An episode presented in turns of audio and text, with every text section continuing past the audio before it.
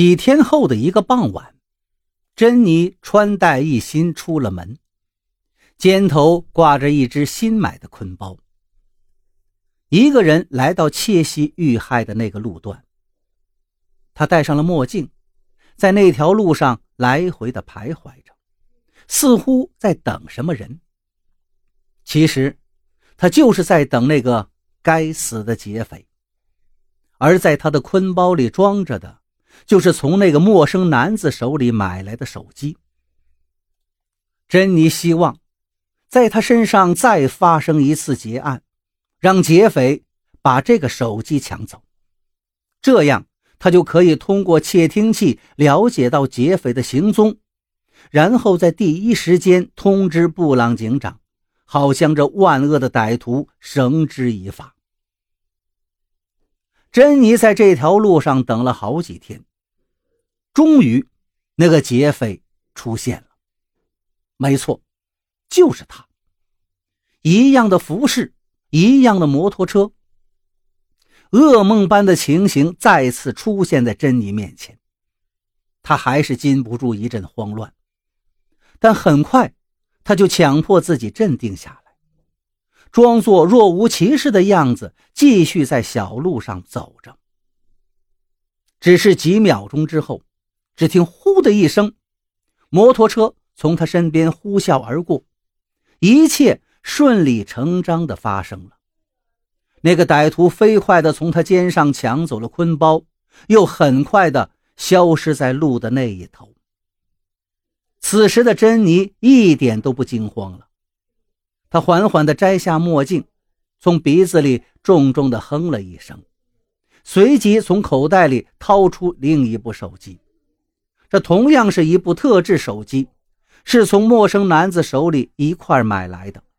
他按照男子的交代，轻轻按下其中一个小键，将手机放在自己耳边接听。成功了。手机里果然传来了摩托车急速行驶的呼呼风声。接着，他在手机的电子地图上找到了劫匪的位置。珍妮的心禁不住一阵狂跳，他急忙掏出自己的手机，打通了布朗警长的电话。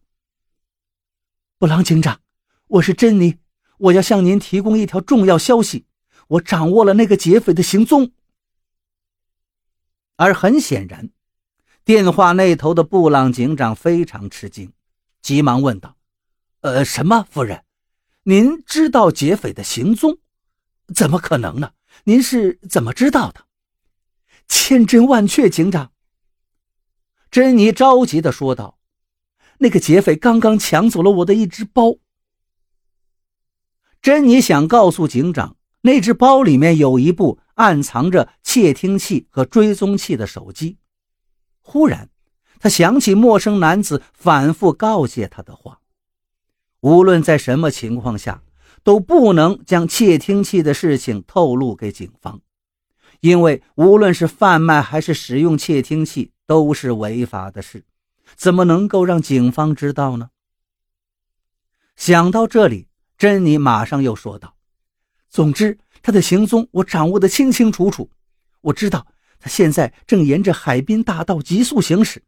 好了，待一会儿我将有更多的消息提供给您，布朗警长，请您务必做好抓捕准备。珍妮说完就挂了电话，继续监视着劫匪的行迹。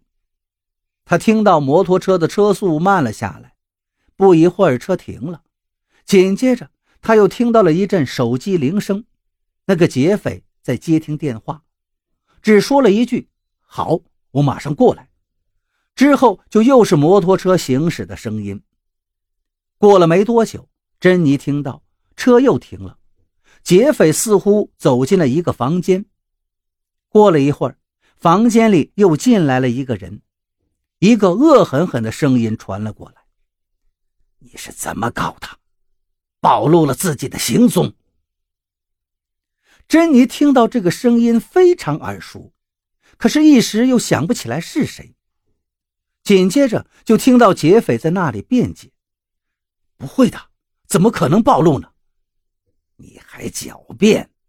刚才被抢的那位珍妮小姐还给我打来电话，说已经掌握了你的行踪。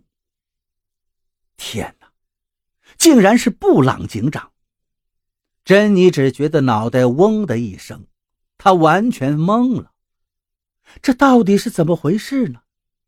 难道布朗警长跟劫匪是同伙？珍妮不敢往下想。这时，他忽然又想起了那个陌生男子说过的话：如果听到两人对话，可以摁下录音键保存记录。珍妮未及多想，急忙找到并摁下了录音键。